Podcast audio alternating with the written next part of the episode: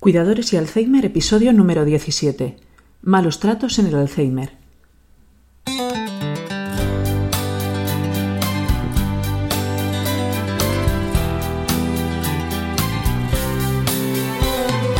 Bienvenidos a nuestro podcast sobre cuidadores y Alzheimer. Un espacio abierto, vuestro espacio, un sitio en el que podamos compartir información, conocimientos y experiencias porque sabemos lo difícil que es cuidar a una persona con Alzheimer, déjanos ayudarte, estamos a tu lado.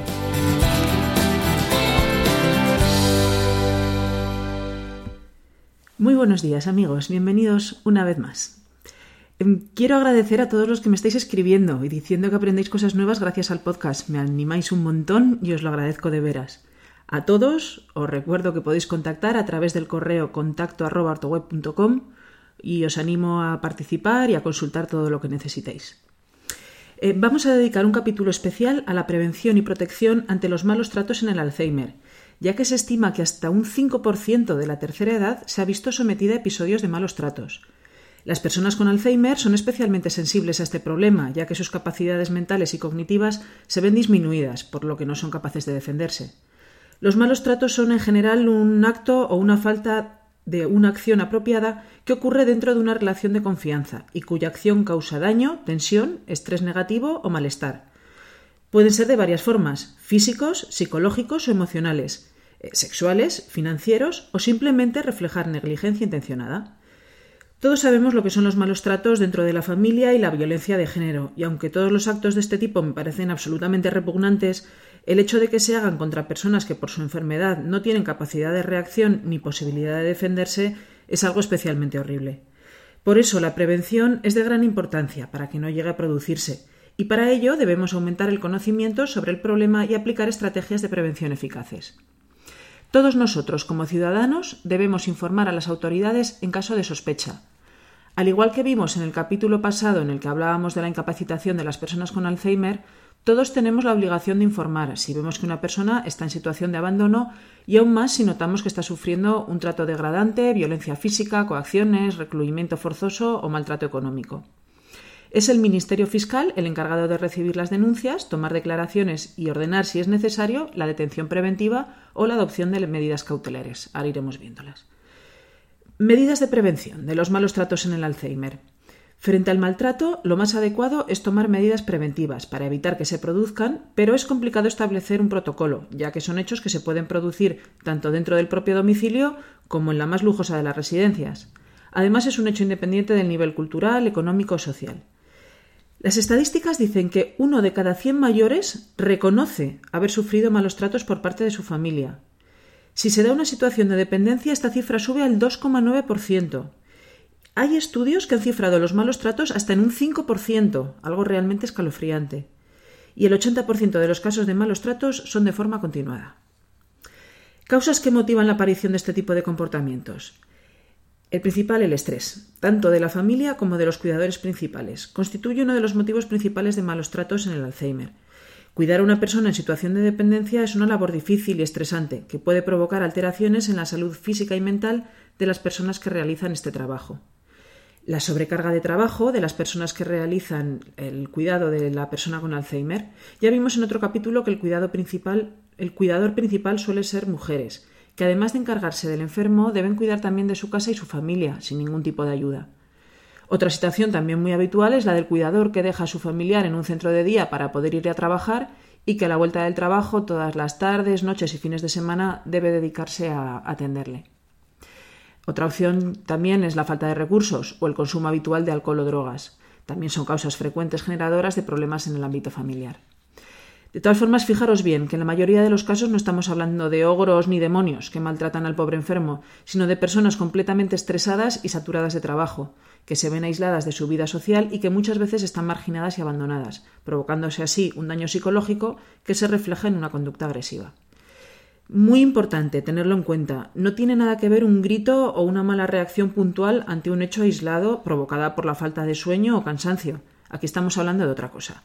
Ninguno de nosotros somos santos, o yo por lo menos, y nadie os pide que seáis perfectos las 24 horas del día. ¿Cómo podemos prevenir estas situaciones?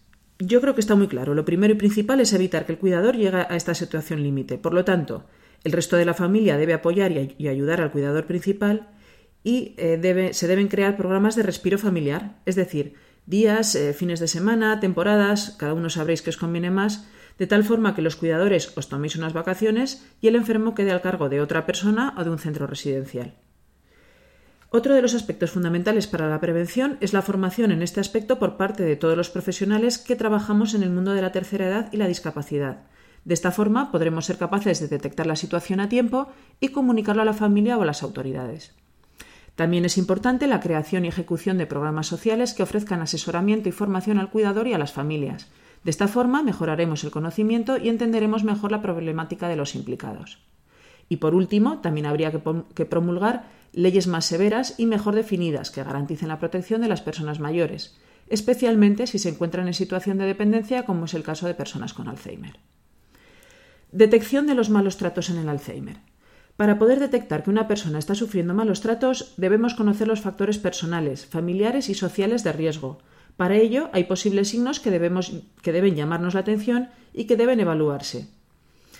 Presencia de lesiones ocultas o no bien explicadas en distintos grados de evolución, demora entre que se produce una lesión y la solicitud de atención médica, dejadez o higiene insuficiente en personas dependientes que sin embargo cuentan con recursos adecuados y suficientes, disparidad de relatos entre distintos cuidadores o entre estos y el paciente, actitud negativa de los cuidadores ante una propuesta de hospitalización o cuando otra persona quiere supervisar sus cuidados, si la persona se encuentra en un centro residencial, los signos de malos tratos podrían ser deshidratación, malnutrición, úlceras por presión, cortes, magulladuras, hematomas, sobremedicación o inframedicación, normalmente suele ser sedación y aturdimiento constante por exceso de sedantes. Pérdida o ganancia rápida de peso, fracturas, malas condiciones higiénicas, infecciones frecuentes. En fin, esto es fácil de ver. Medidas de protección frente a los malos tratos en el Alzheimer. Para afrontar la lucha contra el maltrato es importante que haya un enfoque multisectorial, empezando por los profesionales sanitarios y sociales, las instituciones y, por supuesto, la justicia y los poderes públicos. Vuelvo a insistir, todos los ciudadanos tenemos el deber de informar a las autoridades en los casos de sospecha sobre cualquier tipo de infracción penal, como es el caso de malos tratos en el Alzheimer. Una vez que las autoridades tienen conocimiento del delito, pueden adoptar las siguientes medidas. Medidas de carácter policial. Efectivos especializados de la Policía Nacional y de la Guardia Civil se personan en el domicilio o centro residencial para valorar el estado de la víctima. Medidas de carácter judicial. Adopción de órdenes de alejamiento para el maltratador y de guardia y custodia de la víctima. Dado que la mayoría de las veces las víctimas son mujeres, los propios juzgados de violencia sobre la mujer pueden llevar este tipo de casos, contando con el agravante de la edad. Eh, la edad es una circunstancia agravante en delitos de violencia de género. Medidas de carácter político y social. Aquí puede haber actuaciones muy variadas, que van desde cursos de formación hasta planes de acogimiento en centros residenciales públicos. Y por último, medidas de carácter económico. Son ayudas dirigidas a víctimas de malos tratos para atender el pago de ayudas sociales o la constitución de patrimonios protegidos. Actuación en los casos de detección de malos tratos.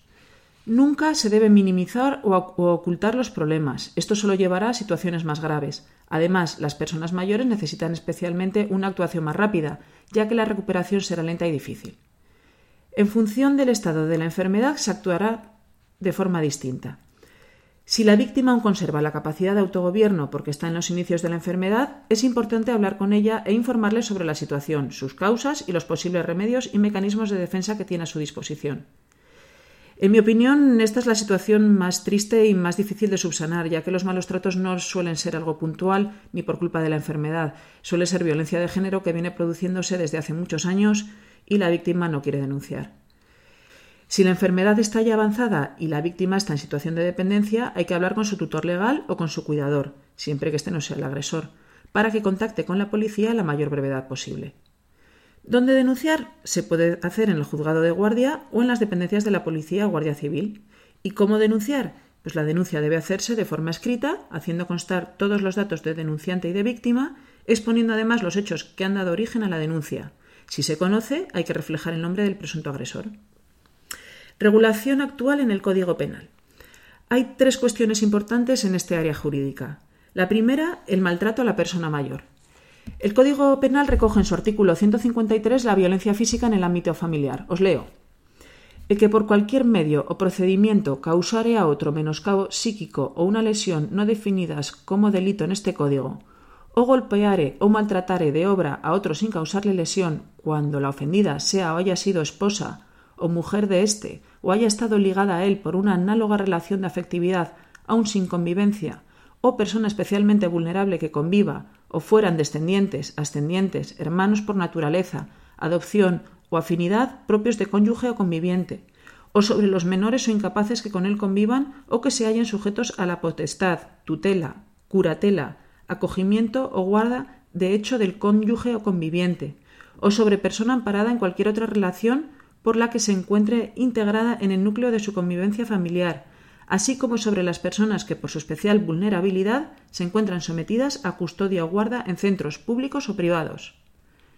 Observad que aquí, además de la violencia de género o el maltrato a un menor, también recoge el maltrato a una persona mayor o a una persona con discapacidad. La segunda cuestión es el abandono de personas mayores.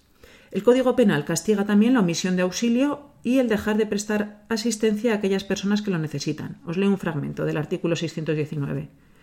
Serán castigados con la pena de multa de 10 a 20 días los que dejaren de prestar asistencia o, en su caso, el auxilio que las circunstancias requieran a una persona de edad avanzada o discapacitada que se encuentre desvalida y dependa de sus cuidados.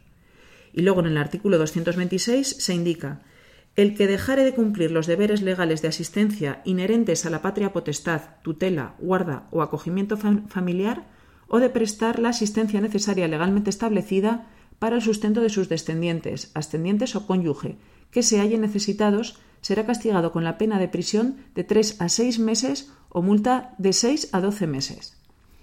Como veis, el Código Penal reconoce a las personas mayores desvalidas como personas de extrema fragilidad y con nula capacidad de autodefensa. Al ser personas muy vulnerables, el abandono por parte de la familia o su cuidador puede suponer un grave riesgo para la vida y para la salud. Por eso el abandono puede castigarse con un delito de omisión del deber de socorro en los casos más graves. Y la tercera cuestión que recoge el Código Penal son los delitos sobre sus derechos económicos. El Código, Penal no solo sanciona el maltrato físico y psicológico, sino que también condena el maltrato económico. El artículo 235.4 del Código Penal reconoce el hurto cualificado que será castigado con la pena de prisión de uno a tres años. Entre dichos supuestos de hurto cualificado se encuentra aquel que se lleve a cabo abusando de las circunstancias personales de la víctima. Medidas cautelares. La existencia de una condena, sentencia, es la última fase del procedimiento penal, pero como este proceso suele ser muy largo en el tiempo, pueden tomarse medidas de protección que se pueden adoptar mientras dure el procedimiento judicial. De hecho, pueden iniciarse en el mismo momento en que se denuncia un delito. Las medidas cautelares que se recogen en la, Ley de Enjuiciamiento Criminal, que señala como primer objetivo dentro del procedimiento penal el de proteger a los ofendidos o perjudicados por el mismo, a sus familiares o a otras personas. A tal efecto podrá acordarse las medidas cautelares a las que se refiere el artículo 544 bis o la orden de protección prevista en el artículo 544 ter de esta ley. De esta forma, y hasta que se dicte la sentencia, un juez puede indicar la prohibición de residir en un determinado lugar, barrio, municipio, provincia o comunidad autónoma, la prohibición de acudir a determinados lugares, barrios, municipios, provincias o comunidades autónomas, y la prohibición de aproximarse o comunicarse con la graduación que sea precisa a determinadas personas. En caso de incumplimiento de la pena de no aproximación, si se vuelve a producir otro delito contra la víctima, el agresor podrá ser castigado según lo previsto en el artículo 153 del Código Penal, es decir, podrá comprender la condena con pena privativa de libertad por una duración de cinco años, para el caso de que se produzcan lesiones a la víctima. Em, voy a incluir un pequeño apartado, ya para terminar, de la violencia de género, solo para nombrar de forma breve em, este tipo de violencia que se produce en el entorno familiar, ya que si hablamos de una mujer que además está en situación de dependencia, va a ser especialmente vulnerable. Con la llamada Orden de Protección Inmediata a las víctimas de la violencia doméstica, que además se encuentra también regulada en la Ley de Enjuiciamiento Criminal en su artículo 544 ter, se pretende, a través de un sencillo y rápido procedimiento judicial, que la víctima y personas de su entorno familiar puedan tener un estatuto integral de protección de 72 horas. Así, en una misma resolución judicial se pueden adoptar de manera conjunta medidas restrictivas de los movimientos del agresor para impedir que se acerque a la, víctima pues prisión provisional, alejamiento, así como medidas orientadas a proporcionar seguridad, estabilidad, protección jurídica a la persona agredida y a su familia. En el caso de una persona con Alzheimer, el juez de instrucción podrá trasladar a la víctima a un centro público residencial para que sea atendida de manera correcta o dictar una orden de protección, que puede ser de seguridad o asistencia social, jurídica, sanitaria, psicológica o de cualquier otra índole. Ya por último, solo me queda volver a agradecer a la Fundación Reina Sofía toda la información que aportan en su web. Todo lo que aquí os he explicado ha sido en su mayoría sacado de allí. Por último, os recuerdo, que en nuestra ortopedia online ortoweb.com podréis encontrar todo tipo de ayudas técnicas y productos de apoyo para adaptar la vivienda a las necesidades de la persona que cuidáis, para que tanto enfermo como vosotros cuidadores podáis tener la mayor calidad de vida posible. Pues eh, productos antiescaras, cojines, colchones, grúas de traslado, camas, productos de terapia ocupacional, andadores, muletas, en fin, un largo etcétera. Tenemos un gran equipo técnico que os puede ayudar a decidir si no tenéis muy claro el producto que necesitáis.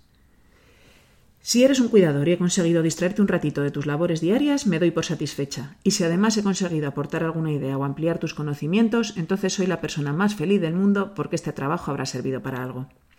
Gracias por vuestra atención, espero que el podcast haya sido de vuestro interés y que sigáis escuchándome en los próximos capítulos. De nuevo os digo que podéis contactar a través del correo contacto y ya por último, y terminando, agradezco vuestras opiniones y sugerencias, tanto positivas como negativas. Si es positiva y queréis regalarme una valoración de 5 estrellas en iTunes o un me gusta en iVoox, os estaré eternamente agradecida. Nos vemos en el próximo capítulo. Hasta luego.